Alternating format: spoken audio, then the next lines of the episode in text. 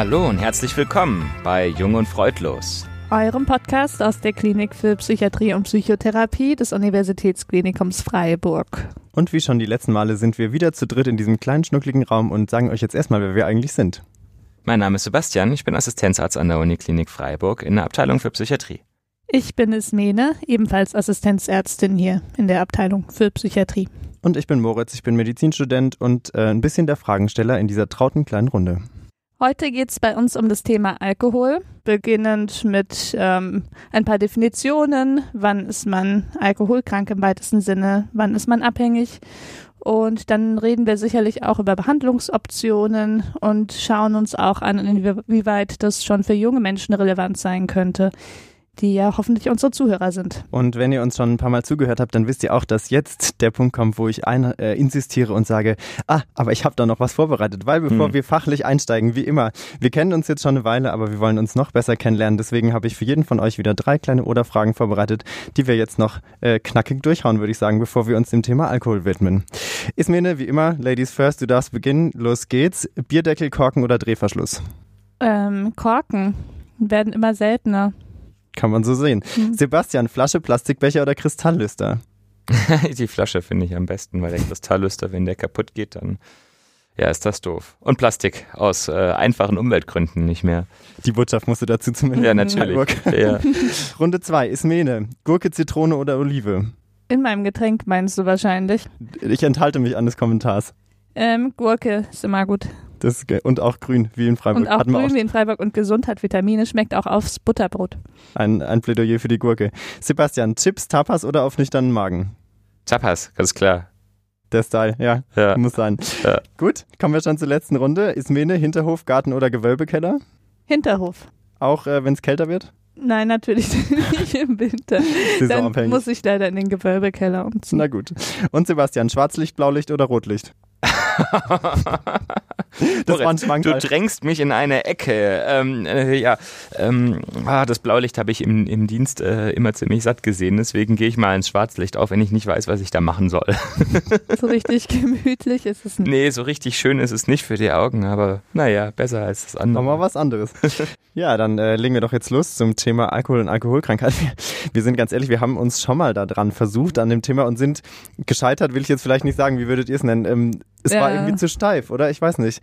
Wir, wir sind irgendwie zu hart versucht. Ja. Wir sind an unseren eigenen Ansprüchen zugrunde gegangen. genau. Ja. Und ähm, da wir nicht zugrunde gehen wollten, versuchen wir es jetzt einfach nochmal, ganz jung, ganz frisch, nicht freudlos, ganz locker. Ähm, mal gucken, wohin es führt, oder? Wir ja. lassen uns einfach überraschen. Thema haben wir trotzdem Alkohol und Alkoholkrankheit. Und äh, dann würde ich sagen, fangen wir doch gleich mit der vielleicht entscheidenden Frage an. Und zwar, wann wird denn Alkoholkonsum, und ich denke, ähm, den kennen wir irgendwie alle aus dem, Alkohol, äh, aus dem Alltag, wann wird der denn zur Krankheit? Ja, ähm, ich glaube, am einfachsten lässt sich das über die Menge von Alkohol definieren, die man trinkt. Also grundsätzlich ist es eine schwierig zu beantwortende Frage, weil es, mhm. glaube ich, in der Bevölkerung sehr, sehr viele verschiedene Stile gibt, Alkohol zu genießen, mhm. zu trinken, äh, zu konsumieren. Weil es sehr präsent ist, ne? So. Ja, ja, mhm. es ist sehr präsent in der Gesellschaft und ähm, es ist ja auch ubiquitär in der Gesellschaft vorhanden. Ubiquitär, jetzt wollten wir auch ja. und Sebastian kommt mit ubiquitär. Ja. Also in unserer Gesellschaft findet man Alkohol überall. Ja, ja. Und auf, auf der anderen Seite gibt es ja Gesellschaften, da ist es überhaupt nicht so. Da würde wahrscheinlich Alkoholkrankheit auch ganz anders definiert werden als mhm. bei uns. Genau. Stimmt. Mhm. Aber vielleicht können wir das sagen, gibt es denn sozusagen der Kon Konsum oder die Menge, wie du es jetzt gerade gesagt hast, die noch okay ist, in, in Anführungszeichen, die noch gesund ist, wo man sagt, da ist noch nicht so ein hohes Risiko da? Also am leichtesten lässt sich da argumentieren, wenn man jetzt zum Beispiel einfach mal die Grenzwerte ähm, zu Rate zieht, die diverse Gesundheitsorganisationen aufgestellt haben. Die prominenteste, die Weltgesundheitsorganisation, die WHO, hat gesagt, in aktualisierten Grenzwerten, dass für Männer ähm, täglich 24 Gramm Reinalkohol Grenze sein sollten, für Frauen 12 mhm. Gramm Reinalkohol täglich. Und ähm, das entspricht etwa so bei Männern so etwa einer Standardeinheit Getränk bis vielleicht zwei Standardeinheiten Getränken. Ähm, und bei Frauen einer halben bis einer ganzen Standardeinheit Getränk. Das heißt, wir reden da von einem Glas Wein, ein Glas oder eine Flasche Bier meinetwegen ähm, oder eine Spirituose. Welche Flasche Bier? 033 oder 05? Ist also, ganz genau.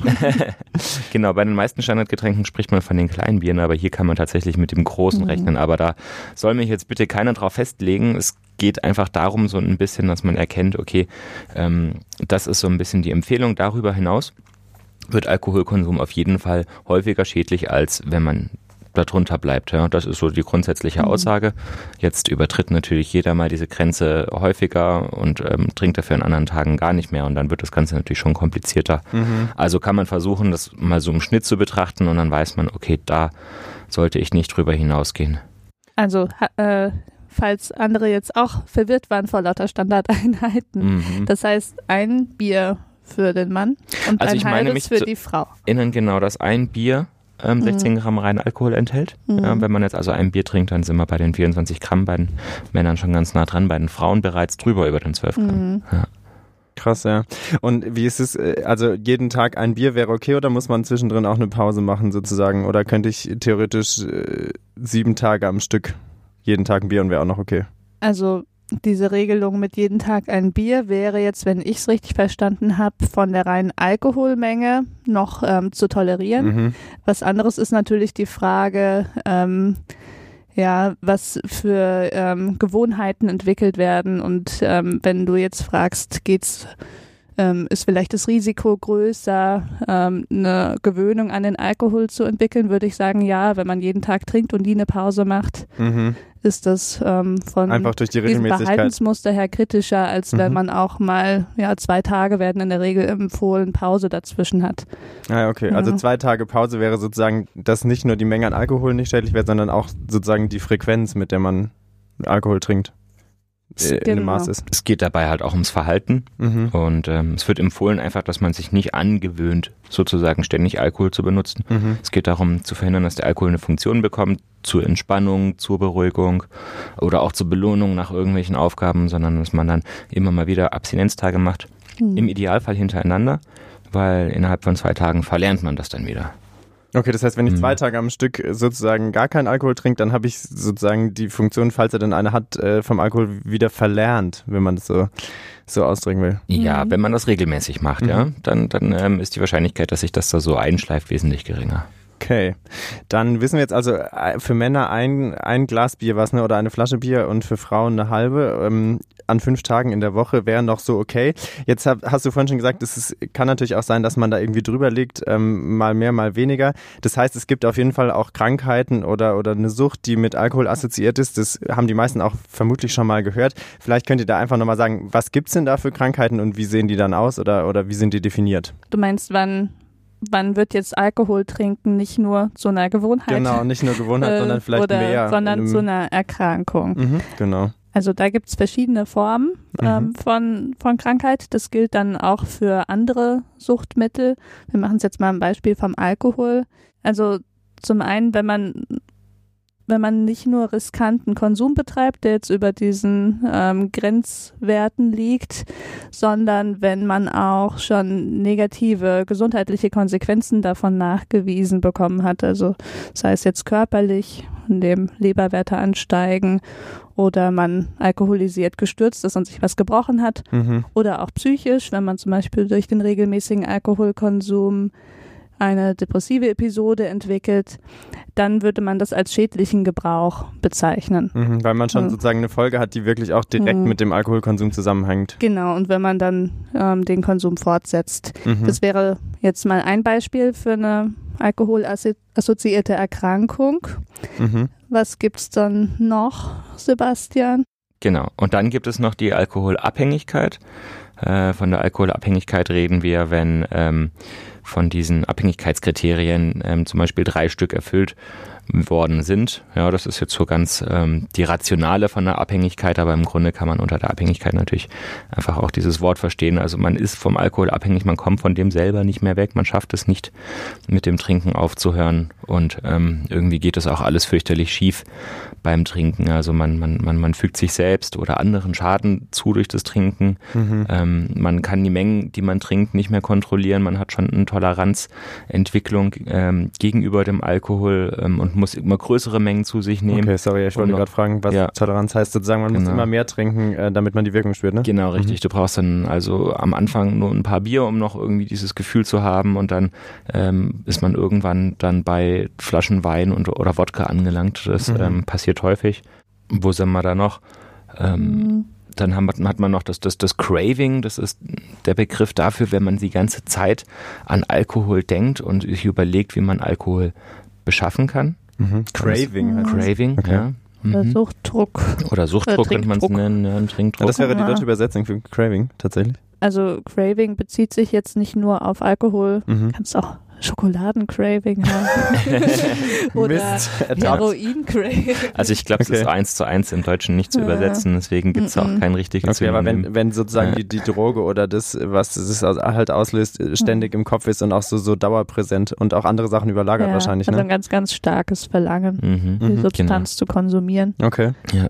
Dann gibt es teilweise noch eine Einengung ähm, von Interessen und auch vom Denken auf Trinken, also dass die Leute sich nur noch damit beschäftigen, man kann nicht wieder trinken und so weiter. Und das sind so die Kriterien für einen Alkoholkonsum. Mhm. Habe ich was vergessen, Ismene? Ich glaube, du hast die wichtigsten Sachen gesagt. Eins fällt mir noch ein, ähm, ja. die, das Aufkommen von körperlichen Entzugssymptomen, ja, wenn richtig. man dann aufhört zu trinken. Das ist, also gehört das auch dann, schon zu den Kriterien tatsächlich. Genau, also dass dann, wenn man Alkohol nicht trinken kann oder ihn weglässt, innerlich unruhig wird, anfängt zu zittern, zu schwitzen, der Blutdruck hochgeht. Und das Ganze kann eben bis hin zu einem sehr gefährlichen Verwirrtheitszustand, also so einem Alkoholentzugsdelir führen, ähm, wo es dann auch zu epileptischen Krampfanfällen kommen kann. Also wo es auch wirklich ja. gefährlich wird, dann äh, mhm. äh, unabhängig mal vom Alkohol, sondern einfach von den Folgen sozusagen vom Entzug. Genau. Mhm. Ja. ja, also ein sehr wichtiges Kriterium auf jeden Fall, mhm. genau.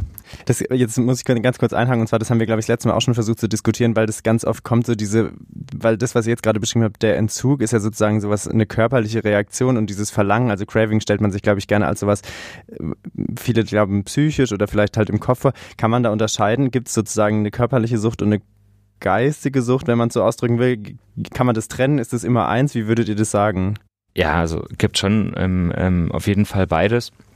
Und beides ist beim Alkohol auch der Fall. Also es gibt beim Alkohol einmal schlichtweg die körperliche Abhängigkeit. Der Alkohol stimuliert in starkem Maße, äh, ähm, also so hemmende ähm, Neuronen im Gehirn, ähm, die sozusagen ein Beruhigungsgefühl machen. Ja, die dämpfen den Stress. Mhm. Ähm, das ist wie so ein wie so ein, äh, so ein Schaumstoffbalken, äh, der sich auf, auf alles, genau, ein Stress-Airbag, der sich auf alles mhm. drauflegt. Ja, deswegen mhm. fühlt sich das am Anfang auch so angenehm an, aber ja. jetzt gewöhnt sich das Gehirn relativ schnell an diesen Effekt und ähm, beginnt schon dagegen zu arbeiten. Und ähm, das heißt, man braucht eben im Rahmen von dieser Toleranzentwicklung dann immer mehr, um denselben Effekt zu entziehen. Und wenn du dann plötzlich den Alkohol weglässt, ja, dann hast du wirklich ein Problem, weil dann fällt dieser, fällt dieser komplette hemmende Effekt weg. Das führt dann zu mhm. den Entzugssymptomen, die Ismene mhm. beschrieben hat, äh, beschrieben hat und ähm, kann eben auch wirklich ganz, ganz fürchterliche, unangenehme körperliche Symptome machen. Ja, dieses Zittern, dieses Unwohlsein. Also die fühlen sich teilweise wie krank und ähm, denken sich dann auch, okay, das geht so nicht, ich brauche jetzt wieder Alkohol, damit ich mich wieder normal fühle. Also ja. im Prinzip kann man aber schon sagen, dass sozusagen dann dieses körperliche und geistige ganz schön eng zusammenhängt, oder? Weil irgendwie ja. die, die, körperliche Reaktion oder die, das, was der Alkohol im Körper auslöst, sich ganz stark irgendwie auch auf den Geist oder die Psyche auswirkt. Ja, also das hat natürlich sein psychisches Korrelat, aber das mhm. ist jetzt wirklich eine klare körperliche mhm. Abhängigkeit, die da entsteht. Ja. Okay. Mhm. Das ist jetzt zum Beispiel ähm, bei anderen Drogen häufig nicht so. Ja, da gibt es jetzt keine klare ähm, körperliche Abhängigkeit, aber beim Alkohol ist die schon gegeben. Und die psychische Abhängigkeit, die existiert natürlich auch. Ja, man, man ähm, belohnt sich ja zumindest anfangs häufig mit Alkoholkonsum. Das schleift sich dann so ein bisschen ein, das wird dann eher zu einer Gewöhnung, aber ähm, es gibt diese, diese, diese Tagesstruktur, die sich da entwickelt hat. Das sind einfach gewohnte Verhaltensmuster ähm, und Abläufe und das ist dann schon die, die psychische Abhängigkeit. Man beschäftigt sich ja dann auch im Rahmen von dem Craving damit und das ist ja was, was ganz, ganz viele Sachen haben, eine psychische Abhängigkeit. Da kann man zum Beispiel auch nach nichtstofflichen Sachen abhängig sein. Ja, man kann ja auch ähm, spielsüchtig sein mhm. oder ähnliches. Ja, und das hat ja Stimmt, gar keine, gar, gar keine körperlichen mhm. Begleiterscheinungen, sondern rein psychische Abhängigkeiten. Mhm. Ja. Aber das ist auch, also das spielt eine große Rolle.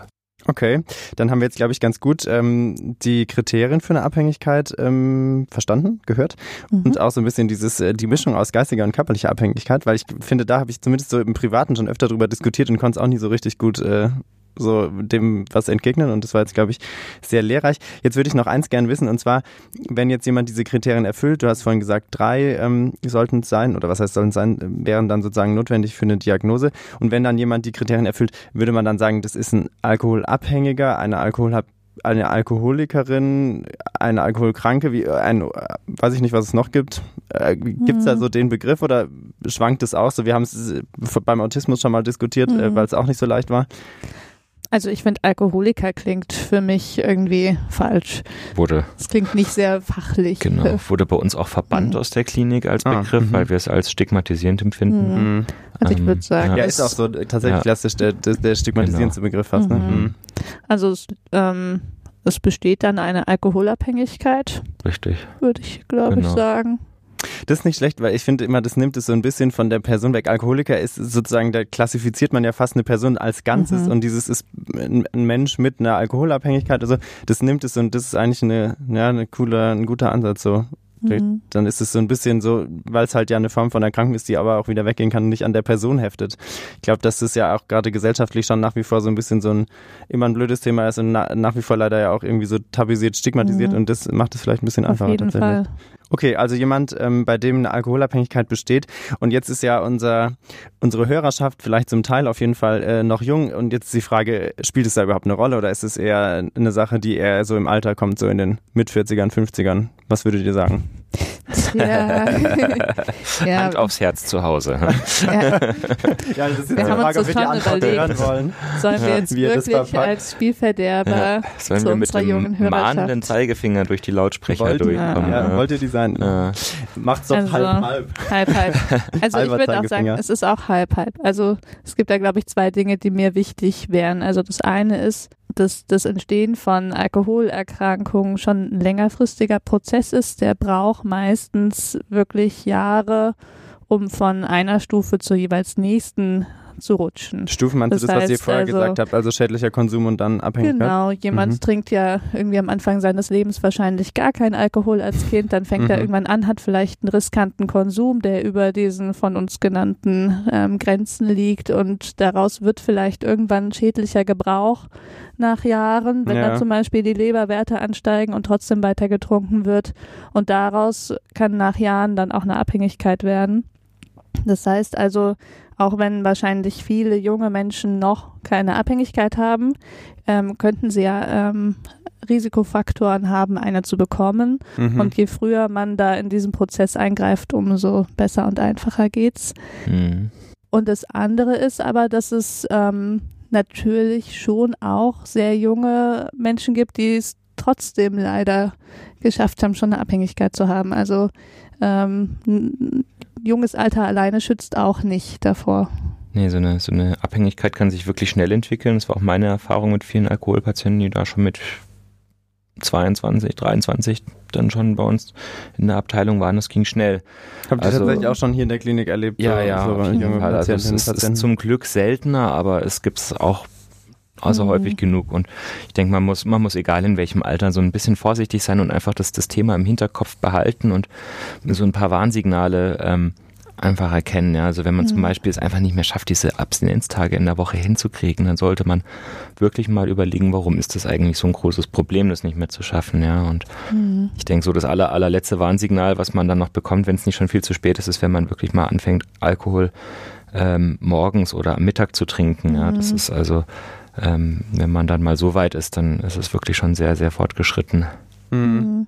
Ja, und ich denke auch, wenn man ein bisschen Bescheid weiß über Dinge, die kritisch sein könnten im Zusammenhang mit Alkohol, dann kann man ja vielleicht auch irgendwie vermeidbares Risikoverhalten eher ähm, einschränken, als wenn man gar nicht weiß, wie man und warum man alkoholabhängig wird. Ja, da kannst du auspacken.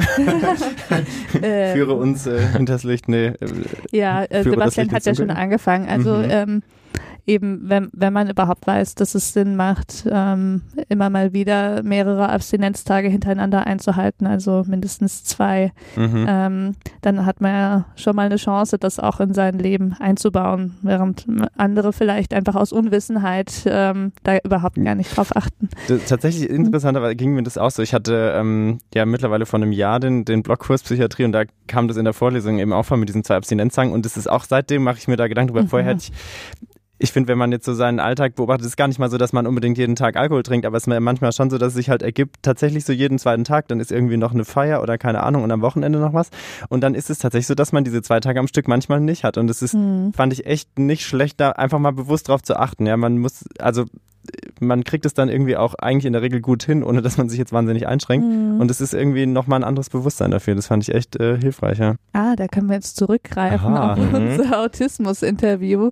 Kann man auch hier ähm, wieder die Maxime anwenden, kenne dich selbst. Oh ja. Also wenn man ähm, von sich selbst vielleicht schon weiß, dass man in manchen Dingen zu Suchtverhalten neigt, wenn man zum Beispiel vielleicht früher auch schon äh, ein Problem mit Spielsucht hatte oder man weiß, dass es einem schon immer schwerfällt, äh, die Schokoladentafel wieder wegzulegen oder wenn man weiß, dass Eltern oder Großeltern oder andere Familienangehörige eine Abhängigkeitserkrankung haben, ähm, dann ähm, hat man halt auch ein etwas höheres Risiko für die Entwicklung einer Suchterkrankung mhm. wahrscheinlich sogar ein deutlich höheres Risiko und ähm, muss dann ähm, vielleicht auch nochmal mehr darauf achten als andere Altersgenossen. Das heißt, wenn man darüber Bescheid weiß, dann kann man sich vielleicht auch besser schützen, mhm. davor in eine weitere Sucht reinzurutschen. Darf ich da ganz kurz einhaken, weil das, glaube ich, ein ganz wichtiger Punkt, weil das auch, glaube ich, häufig so kursiert, so dieses,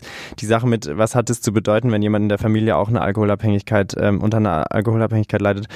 Also du hast jetzt tatsächlich gesagt, das erhöht schon das Risiko dafür, dass man selber auch anentwickelt. Das ist mhm. einfach tatsächlich so, ne? Gibt eine genetische Komponente mhm. so oft. Und, und ja. auch eine Umweltkomponente mhm. natürlich, ne? dass man von den Eltern halt auch viele Problemlöse-Strategien nicht erlernt, die die vielleicht selber auch nicht erlernt haben und mhm. dann greifen die eben auf den Alkohol zurück und dann ist man natürlich selber da auch näher dran, ähm, dieselben Strategien zu wählen. Ne? Mhm. Ich glaube, das ist ein ganz guter Tipp, dass man einfach versucht, da tatsächlich so dieses Kenne dich selbst oder so ein bisschen auf sich selber achten, weil das heißt ja auch nicht automatisch, dass jemand, dessen äh, Familienangehörige eine Alkoholabhängigkeit haben, selber auch eine entwickelt. Aber einfach, wenn man das weiß, dann kann man da ein bisschen drauf achten und auch manchmal mhm. sich selber vielleicht neu hinterfragen. Und das, das ja. ist, glaube ich, äh, ganz hilfreich so für den Alltag. Gibt es noch andere Frühanzeichen sozusagen oder Sachen, auf die man achten sollte, so im Alltag? Würdet ihr was sagen?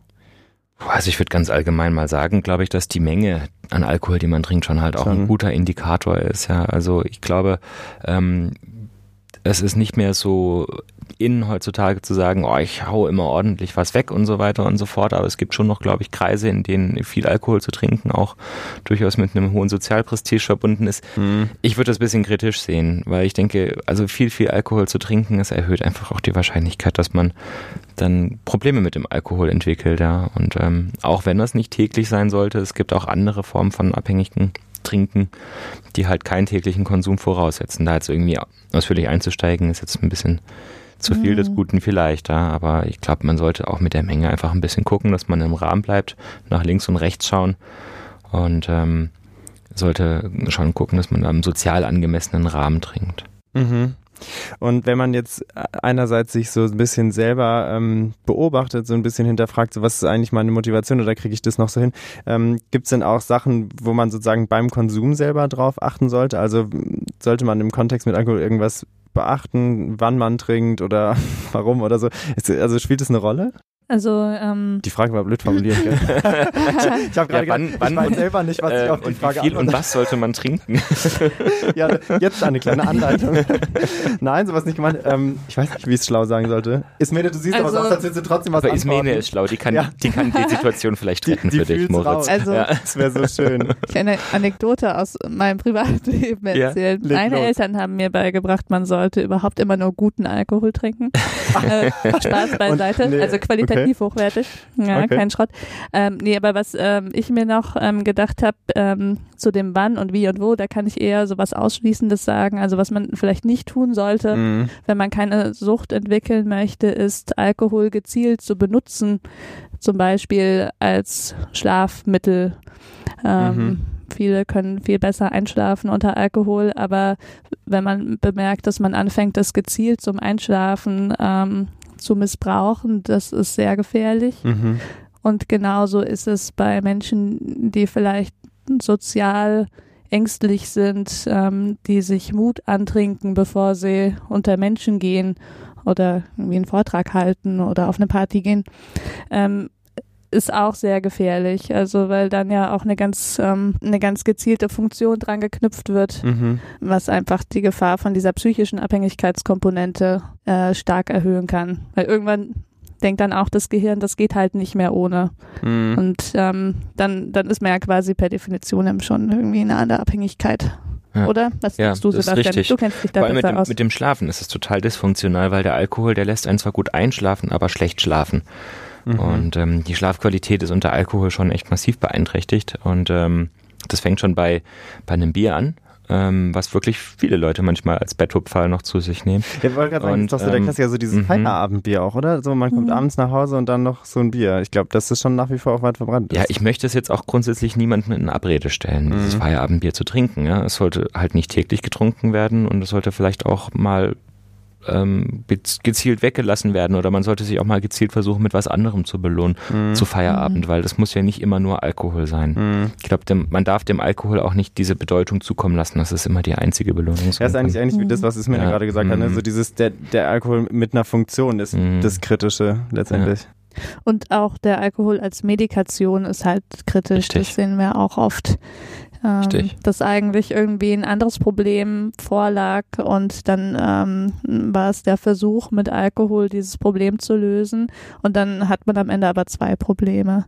Kannst du das konkreter äh, schildern? Was, also einfach mhm. mal so eine Beispielstory, sofern du ihr eine Auflage hast? Zum Beispiel ähm, Menschen, die eine depressive Episode entwickelt haben und den Alkohol ähm, dann vermeidlich hilft und kurzfristig vielleicht auch wirklich hilft, den Zustand besser auszuhalten, aber langfristig ähm, hilft mhm. es äh, überhaupt nicht, sondern verstärkt eher die Depression und führt zur Abhängigkeit. Richtig, ich habe mhm. auch zum Beispiel eine ähnliche Geschichte von einem Patienten, der starke Zwänge hatte, auch so immer in sozialen Situationen und hat er sich immer sehr sehr viel Alkohol ähm, zu sich genommen ähm, mit seinen Freunden, weil er unter diesem Alkohol tatsächlich dann irgendwann keine Zwänge mehr hatte, was für ihn ein angenehmer Moment war. Mhm. Aber der hat dann halt schon auch so viel Alkohol getrunken, dass man sagen muss, dass darum halt nochmal viele andere Probleme entstanden sind. Da hat er Schlafstörungen bekommen. Und dann hat er auch ein paar Mal über die Stränge geschlagen und hat sich dann mit Freunden verscherzt und so weiter und so fort. Mhm. Das funktioniert ja dann auch alles nicht. Das ist ja das Problem. Man kann ja mit Alkohol keine Probleme lösen. Mhm. Und das Gemeine ist halt, das werfe ich auch niemandem vor, der das Gefühl hat, der Alkohol kann das, weil weil es sich am Anfang tatsächlich ja wirklich so anfühlen kann. Also Alkohol ist schon eine Droge, die die kurzfristig einen sehr gut entspannen und runterholen kann. Mhm. Deswegen ist er halt auch so gefährlich. Deswegen hat er sich wahrscheinlich auch so etabliert, weil es so eine angenehme Droge ist. Genau. Mit, ähm, mit noch tolerierbaren Nebenwirkungen kurzfristig, halt ein Kater am nächsten Tag. Deswegen findet ja. ja auch das weltgrößte Drogenfestival immer im Oktober in München statt, nicht wahr? ja. ja es geht schon im September los. Ja, ist es, stimmt. Ist es tatsächlich, hat es den Ruf als Welk oder ist es? Das, ja, das, das, das also ich glaube, ja? es dürfte wahrscheinlich keine Versammlung ja, auf diesem stimmt. Planeten geben, auf der so viele Mengen Rauschmittel das. Äh, das ist die Festival, werden. Auf ne? dem du auch schon warst. Du nee, nee. also doch, ich war schon, ich war schon, äh, ich war schon dort tatsächlich, ja. Aber in keinem Zelt. Ich war auf diesen ganzen Karussells und sowas. Das war aber auch schön. Oh, aber das, gerade das verträgt sich ja jetzt mit Alkoholkonsum nicht so wahnsinnig gut, oder? Ja, ich so, konnte mich aber auch im Zelt nicht so Druck so. betanken. Da hat das schon geklappt. äh, nun gut, äh, zurück von den Festivals. Ähm, Jetzt haben wir viel darüber gesprochen, worauf man vielleicht achten kann, so bei sich persönlich, vielleicht auch bei anderen. Jetzt ist eben die Sache ähm, für den Alltag, wenn man jetzt bei einer guten Freundin oder einem guten Freund merkt, okay, irgendeines von diesen Sachen, so, das kommt einem einfach nicht so gut vor. Ja, da schafft es vielleicht jemand nicht, diese zwei Tage äh, Abstinenzzeit einzuhalten oder die Menge ist jedes Mal sehr hoch, äh, die die Person konsumiert. Ähm, und ich finde es wahnsinnig schwer, das anzusprechen tatsächlich, weil das eben nach wie vor so ein so einen halb Tabu-Charakter kriegt, weil man immer denkt, ja gut, das gehört ja auch oft dazu, dann will man jetzt auch nicht irgendwie so moralisierend sein. Wie würdet ihr sagen, kann man das denn einigermaßen förderlich ansprechen? Was macht man, wenn man da denkt, okay, irgendwie ist da was im Argen? Hm, schwierig. tiefe Blicke mir gegenüber. Richtig, genau. Wir gucken uns tief in die Augen, weil, naja, ich glaube, die Situation ist unangenehm und die bleibt auch unangenehm, egal was wir jetzt groß dazu sagen. Ich denke, mm. es lohnt sich, den Mut zusammenzukratzen und das anzusprechen. Ähm, es kann sein, dass das irgendwie auf Ablehnung stößt, dass die ähm, angesprochene Person das nicht haben, wahrhaben will oder vielleicht auch gar nicht erst annehmen kann, möchte, wie auch immer. Ähm, aber vielleicht macht das irgendwie die Summe der Rückmeldung irgendwann mal aus, dass es jemanden zum Umdenken mhm. bringt. Ja, vielleicht kann es aber auch sein, dass es einfach ein Problem war, was der Person bisher selber nicht bewusst war. Also ich würde es auf jeden Fall machen. Wenn einem ja. die Freunde das wert sind, die anzusprechen, ich glaube, da kann man nichts verlieren mit. Und ähm, wenn die Freunde so weiter trinken, dann haben die nämlich viel mehr zu verlieren. Mhm. Aber so, also so einen richtig tollen Gesprächsleitfaden, dass man da jetzt irgendwie ein knackig gutes Gespräch draus macht, Ha. Hm. Ist einfach schwierig. Unwahrscheinlich, dass das gut läuft, aber mhm. ja, es ist schwierig. Ja. Vielleicht hilft es ja, wenn wir schon mal darauf vorbereiten, dass es sehr gut sein kann, dass die Person das wirklich erstmal nicht sehr gut auffasst. Ähm, das ist normal. Also das heißt auch nicht, dass man dann zu Unrecht die Person angesprochen hat, sondern das ist bei Suchterkrankungen leider so. Also man, man sollte sich lange braucht, bis die Einsicht kommt und das ähm, häufig dann eben ähm, ja, vielleicht die Reaktionen gereizt sind oder eben, dass, dass die Ansprache auf Unverständnis stößt, erstmal vordergründig. Mhm. Aber das ist tatsächlich, glaube ich, mhm. gar nicht so unwichtig, dass man sich darauf anstellt. Dann kann man vielleicht auch vorbereitet in so ein Gespräch gehen, selbst wenn es dann trotzdem genau, blöd läuft. Vielleicht läuft es dann genau. ja auch besser als ja, genau. genau. Und wann würdet ihr sagen, ist es wirklich auch vielleicht eine Sache für eine psychiatrische Unterstützung oder Betreuung oder einfach mal ein Gespräch? Also wann würde man jemand sagen, okay, vielleicht müssen wir da mehr machen, als jetzt mal so drüber sprechen hier zu Hause? Tja, der Knackpunkt ist bei dem Thema halt vor allem immer die Motivation. Ne? Es mhm. ist jetzt das Undankbare bei der Alkoholabhängigkeit, dass die betroffene Person eben selber motiviert sein muss, daran was zu ändern. Und das ist, glaube ich, am häufigsten die Schwierigkeit. Das macht es für Angehörige und für Freunde und Bekannte häufig auch extrem unangenehm ähm, weil viele Leute sich da erstmal gar nicht helfen lassen wollen. Aus unterschiedlichsten Gründen, weil sie das Problem selber nicht sehen, weil sie vielleicht auch der Meinung sind, man kann ihnen nicht helfen, mhm. weil sie sehr, sehr verzweifelt sind. Das kann viele verschiedene Gründe haben, aber die Motivation muss bei der Person, die betroffen ist, selber da sein, sich da vorzustellen. Man kann niemanden gegen seinen Willen deswegen mhm. vorstellen. Die Erfahrung ist leider, dass es tatsächlich häufig einfach mal knallen muss in irgendeiner Art und Weise, damit es irgendwo so ein Einsehen gibt, dass es so nicht weitergehen kann. Also eine Situation, ja. die so schief läuft, dass vielleicht auch die betroffene Person selber dann sagt, okay, jetzt brauche ich irgendwie Unterstützung.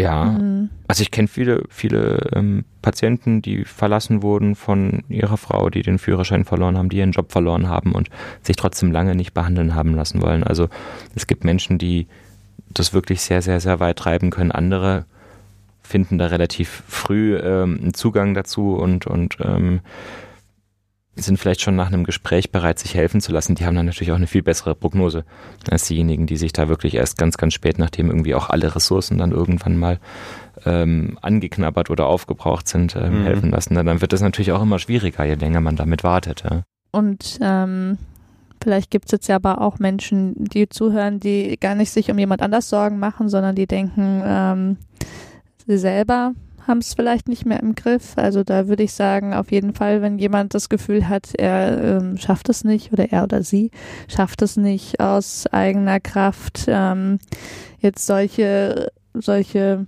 ja, Verhaltensempfehlungen einzuhalten, wie zum Beispiel Abstinenztage. Wenn jemand merkt, er, ähm, er, oder sie muss jeden Tag trinken, wird unruhig, wenn er oder sie es weglässt ähm, oder hat immer wieder ganz äh, starke Alkoholexzesse, ohne das zu wollen, mhm. dann würde ich auch sagen, also das, da würde ich schon empfehlen, mal einen Arzt aufzusuchen.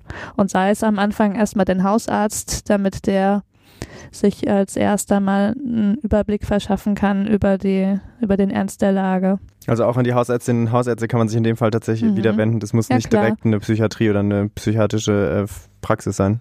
Nee, es ist ja auch sinnvoll, weil die können dann auch Blutuntersuchungen machen, können auch schauen, gibt es da schon Hinweis auf körperliche Schädigungen. Und ähm, ich glaube auch, dass es, ähm, dass es vielleicht auch förderlich ist, weil es einfach leichter fällt, zu jemandem zu gehen, den man auch schon mal gesehen hat. Mhm. als, als jetzt, jetzt, zu irgendeinem mhm. fremden Psychiater. Das stimmt, mhm. ja. Also ähm, Hausärzte sind bestens mit Suchterkrankungen vertraut. Ich meine, jeder Suchtkranke hat ja auch einen Hausarzt in der Regel. Also mhm. ähm, das ist kein kleiner Teil der Patientenschaft in Hausarztpraxen. Das heißt, da ist, äh, man muss da jetzt nicht wahnsinnig gehemmt sein, dass der Hausarzt, die Hausärztin die Hände über dem Kopf zusammenschlägt und denkt, oh Gott, ein Mensch mit, mit weiß, Alkohol. Was er machen soll. Nee. ja, nee. das muss man sich manchmal, mhm. glaube ich, echt klar machen, weil so, so Hausärztinnen, mhm. Hausärzte haben ja echt so eine, so eine umfangreiche Funktion, aber die sehen ja auch einfach super viel, ne? mhm. weil wenn, wenn jeder Mensch dahin geht und jeder mit seinen persönlichen Sachen, dann kommt ja auch einfach viel zusammen. Mhm glaube ich, auch ein ganz wichtiger Tipp. Äh, jetzt hätte ich noch eine Frage, das geht jetzt wieder so ein bisschen so eine Klischee-Richtung. Und zwar, ähm, ich glaube, man hört schon oft Stories, wenn man jetzt wirklich mal sehr viel getrunken hat und dann ähm, entweder von einem Krankenwagen oder von der Polizei abgeholt wird, dann ist immer so dieses so die Ausnüchterungszelle. Ist das was, äh, was es in der Psychiatrie gibt oder habt ihr damit erstmal eigentlich überhaupt nichts zu tun? Es klingt gerade so, als würdest du die Situation regelmäßig erleben. nein, nein, Diese gar nicht. Ausnüchterungszelle immer Aber ich wieder. Finde, das hört man ja. doch schon ab und zu. Ja. Das ist einfach so, was ja auch beim Thema Alkohol immer dann so mitschwingt, wenn es halt zu, äh, zu arg ausnüchtert. Das weiß ich jetzt aber nicht aus meiner persönlichen Erfahrung, sondern ja. einfach so. Ja, die gibt's, glaube ich. Ja, die gibt's im, im, im Notfallzentrum, haben die sowas. Ich glaube, es nennt sich Nullraum, ne? Und die Polizei, Polizei, hat auch sowas. Ja. Aber es ist ähm, nichts für die psychiatrische Klinik tatsächlich? Nee, also wir machen keine Ausnichterungen. Mhm. Ähm, wir machen aber Aufnahme von, also oder Aufnahmen von auch intoxikierten Patienten mit Alkohol, wenn die andere psychische Störungen noch dazu haben und mhm. ähm, das dann nötig sein sollte. Aber jetzt einen reinen Rausch ausschlafen, das kann man überall. Mhm. Und ich ja, glaube, in die stimmt. Ausnüchterungszelle kommt man auch nur dann, wenn man unter Alkohol sich irgendwie auffällig verhalten hat. Ja, also, oder auch straffällig, glaube ich ja. sogar. Ne? Ich glaube, eine Auffälligkeit reicht nicht mal. Ja, ja, also wenn man aggressiv geworden ist mhm. oder so. Mhm. Also nicht nur, weil mhm. man betrunken ist. ja. Ja, nee, das wäre stimmt. Das wär Sonst müssten das auch ganz schön große und, Gebäude ja, das, sein genau. mit diesen Ausnüchterungszellen. Ja, ja. und ich glaube, mhm. das ist vor allem dann, wenn es auch keinen anderen Ort gibt, wo einen die Polizei hinbringen kann. Ja. Okay. Also. Na gut, jetzt haben wir auch noch über die Ausrichtung. Das wollte ich irgendwie ja. noch anbringen, weil ich finde, das ist sowas, was da irgendwie doch auch ab und zu zur Sprache kommt. Da dachte ich, einmal müssen wir da, einmal müssen wir okay. da noch drüber sprechen. Da ähm, sind wir leider gar nicht die Experten. Nein, aber das ist ja auch schon äh, zumindest zu wissen, dass es nicht jetzt das heißt, okay, wenn man krass viel getrunken hat und die Polizei einen abholt, dann wird man nicht in die Psychiatrie gebracht, sondern kommt mhm. man halt. Aber was ich tatsächlich aus meiner Beobachtung aus Notdiensten sagen kann, ist, dass ja. der Alkohol die Polizei immer ganz schön auf Trab hält. Ah, echt? Meine Herren, das darf man also wirklich mal denen auch ganz schön hoch anrechnen, wie geduldig die da häufig sind, weil die, was die da immer wegstecken müssen und erleben. Die sind mhm. wirklich fast jeden Abend mit ganz, ganz, ganz viel betrunkenen Menschen im Einsatz. Wir kriegen auch immer nur einen Bruchteil ja. dann von hier bei uns zu sehen, aber es ist dann auch schon meistens genug. Ja. Mhm. Jetzt haben wir gelernt, dass es zwar in der Psychiatrie keine Ausnüchterungszelle gibt, aber ihr habt trotzdem ja gesagt, es gibt Leute, die sich hier behandeln lassen, ähm, wenn die Motivation da ist. Das hast du vorhin, äh, Sebastian, nochmal erklärt, dass eben die, die, die Menschen mit einer Alkoholabhängigkeit äh, tatsächlich auch bereit sein müssen oder das wollen müssen, sich behandeln zu lassen. Jetzt wäre meine Frage, um was geht es denn bei so einer Therapie? Was macht man da? Ist man da hier stationär oder macht ihr das äh, tagesmäßig ambulant? Wie sieht es aus? Es gibt verschiedene Therapiestufen. Also ähm, es gibt auch ambulante Suchttherapien. Ähm, die Sache ist nur, dass wir bei einer Alkoholabhängigkeit in der Regel erstmal einen Entzug ähm, oder eine Entgiftung machen müssen von dem Alkohol. Ja. Das heißt, der Alkohol muss erstmal aus dem Körpersystem raus und Ismin hat es ja vorhin schon erklärt, die Entzugssymptome können teilweise wirklich richtig gefährlich werden. Deswegen mhm darf das eigentlich nur unter medizinischer Aufsicht gemacht werden. Okay. So, also diesen, diese Entgiftung, die kann man aber auch in internistischen Krankenhäusern machen. Das muss nicht ein psychiatrisches Krankenhaus machen, aber es machen auch die psychiatrischen Krankenhäuser. Okay. So, das ist der erste Schritt. Und nach der Entgiftung gibt es dann mhm. mehrere Optionen. Man kann also ambulant, es gibt Suchtberatungsstellen, ähm, die ambulante Termine anbieten, die ähm, auch so eine Art Reha-Programm haben Gruppentherapien und so weiter, ähm, auch so ein bisschen so eine Tagesstruktur dann anbieten ähm, für, sage ich mal, weniger stark Erkrankte. Mhm. Ähm, aber im Grunde empfehlen wir schon, also bei einer richtigen Alkoholabhängigkeit, wir bieten ein System an, das heißt qualifizierter Entzug. Das ist eine Drei-Wochen-Behandlung. Man beginnt mit der Entgiftung vom Alkohol.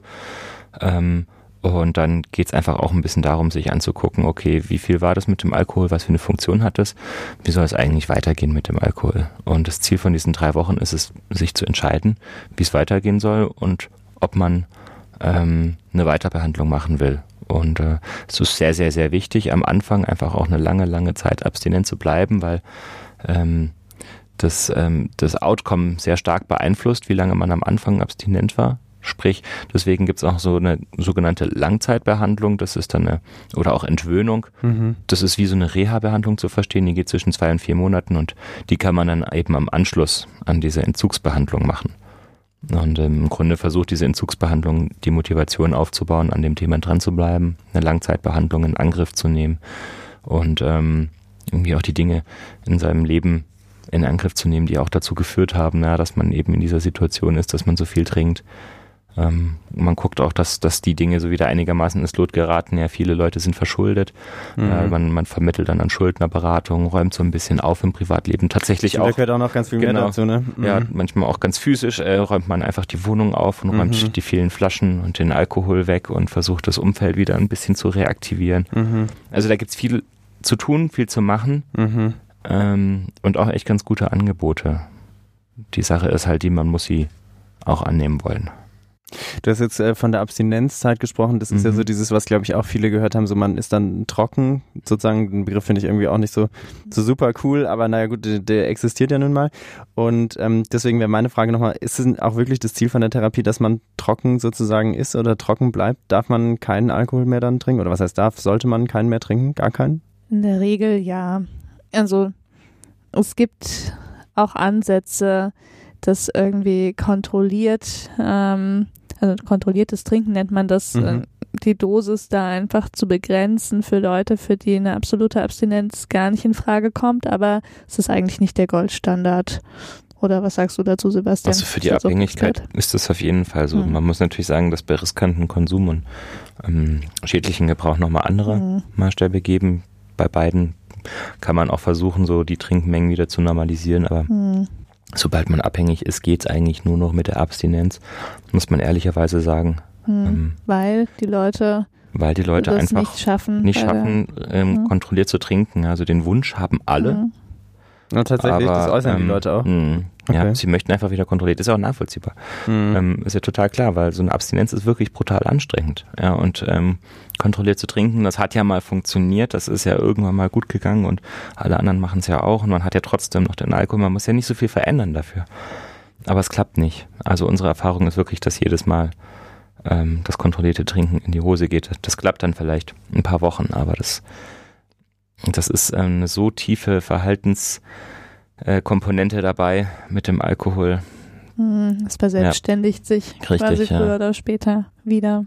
Okay, das heißt mhm. also schon das länger, läng, langfristige Ziel ist tatsächlich dann keinen Alkohol mehr zu trinken. Mhm. mhm. Ähm, jetzt wäre meine Frage noch, wir haben, ihr habt äh, ganz viel erklärt, so wie das dann aussieht, dass man erstmal in seinem Leben aufräumen muss und so und deswegen wäre meine Frage und die stelle ich glaube ich auch gefühlt fast jedes Mal, ist es denn äh, eine Therapie, wo es darum geht, ich gebe das Anti-Alkohol-Medikament oder ist es eher psychotherapeutisch? Ich gebe zu, die Frage ist so halb rhetorisch, aber ich stelle sie trotzdem.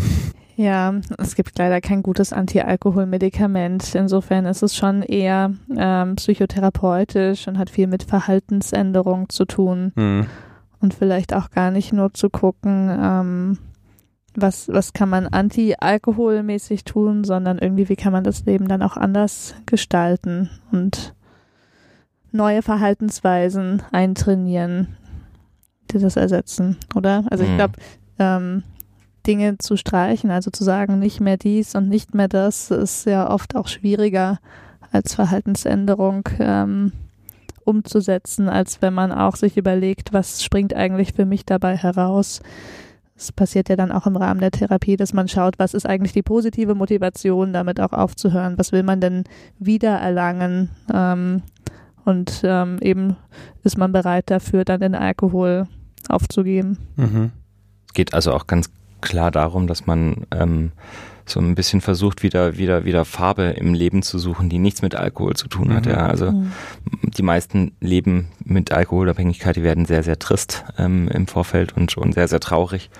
Und ähm, da geht's dann gar nicht mehr viel, über das man sich freuen kann. Ja. Und das, da muss man natürlich gucken, ja, wie, wie kann man da eigentlich wieder Aktivitäten aufbauen, wie kann man wieder Lust am Leben finden. Und das ist gar nicht so einfach. Ja. Das ähm, ist schon so ein Prozess, der dann in Gang kommt. Da muss man dann viel ausprobieren, viel dranbleiben und da macht einem natürlich auch nicht immer alles gleich Spaß. Mhm. Das ist schon anstrengend, ja. Ähm, Aber das wichtig. Kann ich mir vorstellen, ja. ja. Das ist eigentlich auch eine interessante Vorstellung, so dieses wieder, wieder Farbe im Leben zu suchen. Mhm. Das, äh, man stellt sich das so leicht vor, glaube ich, oder man mhm. hinterfragt es wenig, aber es ist äh, kein ganz einfacher Prozess und leitet super über zu meiner, glaube ich, tatsächlich fast schon letzten Frage. Und zwar, ähm, wenn wir jetzt nochmal zurückgehen in diese Situation, dass es vielleicht jemanden betrifft, den man aus dem Freundeskreis kennt und ähm, der hat jetzt so eine Therapie gemacht und ist jetzt eben in diesem ähm, Abstinenzzustand, sage ich mal. Ähm, was würdet ihr sagen, wie sieht da förderliches Verhalten als Freundeskreis aus? Ähm, sollte man da häufiger drüber sprechen? Das ist natürlich sehr individuell, klar, aber ähm, ist es dann auch eher so, dass man versucht, Alkohol generell in der Gruppe zu vermeiden oder kann man auch sagen, okay, man, man trinkt halt äh, kontrolliert sozusagen und, und versucht die Person trotzdem mit einzubinden, auch bei Abendveranstaltungen. Gibt es da Erfahrungswerte, die, wo ihr sagen würdet, so, so bietet sich vielleicht manchmal an oder das ist vielleicht eher geschickt, ist nicht so? Privat habe ich keine Erfahrungswerte, aber ich würde jetzt mal aus meiner, meiner beruflichen Erfahrung her eigentlich vorschlagen, das Gespräch mit der Person zu suchen und die zu fragen, wie sie das eigentlich selber sieht.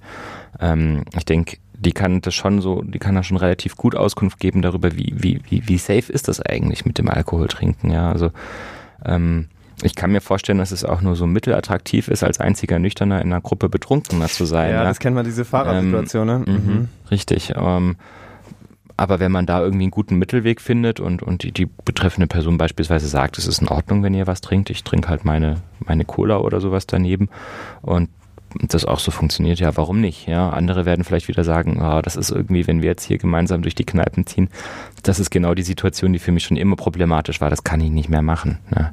Dann kommt man aber vielleicht auch gar nicht so erst in die Situation, das so zu machen. Ich denke auch, dass die Menschen da unterschiedlich mhm. ticken und ähm, das ist wahrscheinlich wirklich nur von Fall zu Fall zu klären ist. Mhm. Dass es da keine pauschale Antwort gibt. Mhm. Ich glaube, für viele ist es nicht so realistisch, ähm, Situationen mit Alkohol komplett zu vermeiden für den Rest ihres Lebens. Ähm, ja, ist aber, einfach auch sehr schwierig, tatsächlich. Ja, ja. aber eben, ich denke auch, es hängt immer davon ab, wie sicher man sich schon in seiner Abstinenz fühlt. Es kann sein, dass es am Anfang noch schwierig ist, ähm, in der Kneipe zu sein und aber dann nach zehn Jahren auch wieder geht, ohne dass man rückfällig wird natürlich. Das ist auch ein interessanter ja. Äh, Punkt eigentlich, ne, dass man die Abstinenz selber auch als so eine Art Prozess sieht, der sich ja auf jeden Fall entwickeln muss irgendwie. Also man ist ja nicht Tag eins nach Therapie wahrscheinlich super sicher in allen Sachen und aber ein Jahr, zwei Jahre, zehn Jahre ist es wahrscheinlich ganz anders nochmal mhm. als am. Anfang. Und ganz, ganz wichtig ist aber, denke ich auch, dass, ähm, dass das auch weiterhin begleitet wird von Therapie, von Selbsthilfegruppe zum Beispiel, mhm. damit das nicht wieder einschläft. Mhm. Was ist da deine Erfahrung? Ja, total wichtig. Also mhm. Selbsthilfegruppen gibt es echt ein großes Angebot.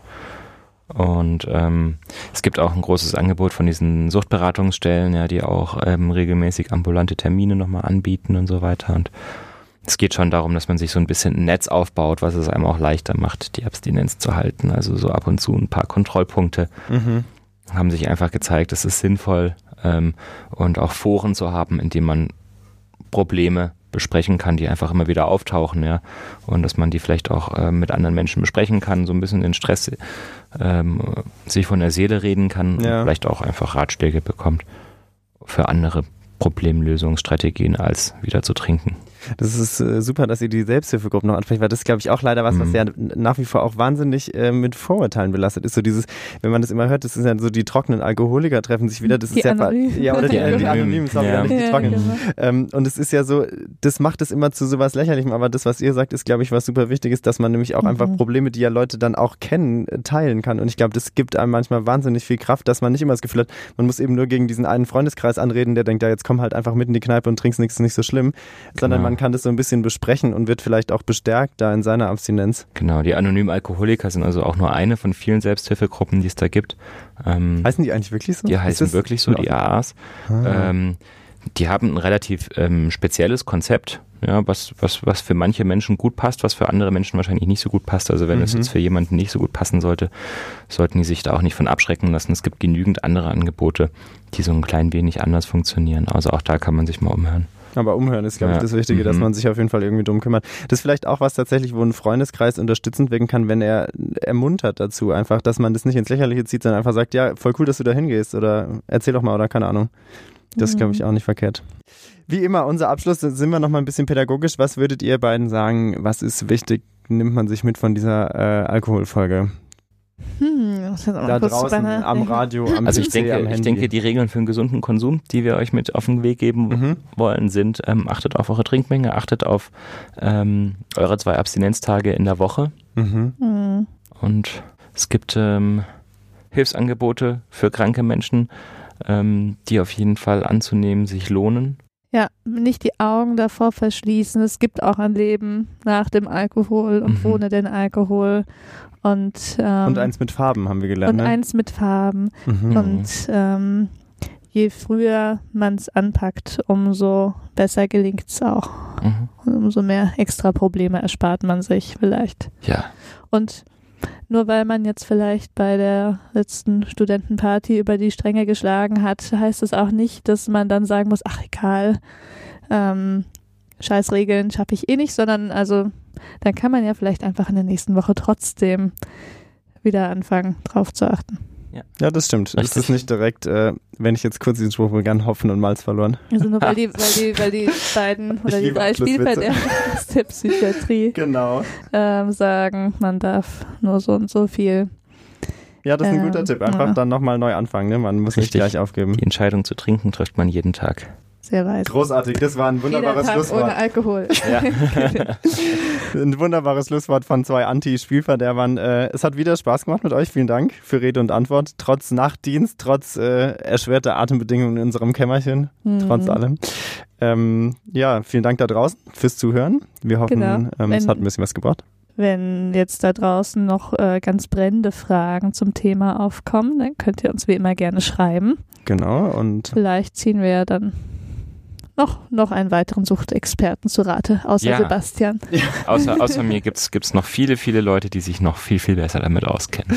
Genau, also. und ansonsten äh, schaut auf unsere Seiten bei Facebook, bei Twitter, äh, über unsere Website www.jungundfreudlos.de und äh, hört uns natürlich gerne weiter zu. Danke Wir freuen uns auf die nächste Folge in zwei Wochen und äh, sagen Tschüss, würde ich sagen. Macht's gut. Bis zum nächsten Mal. Tschüss. Ciao.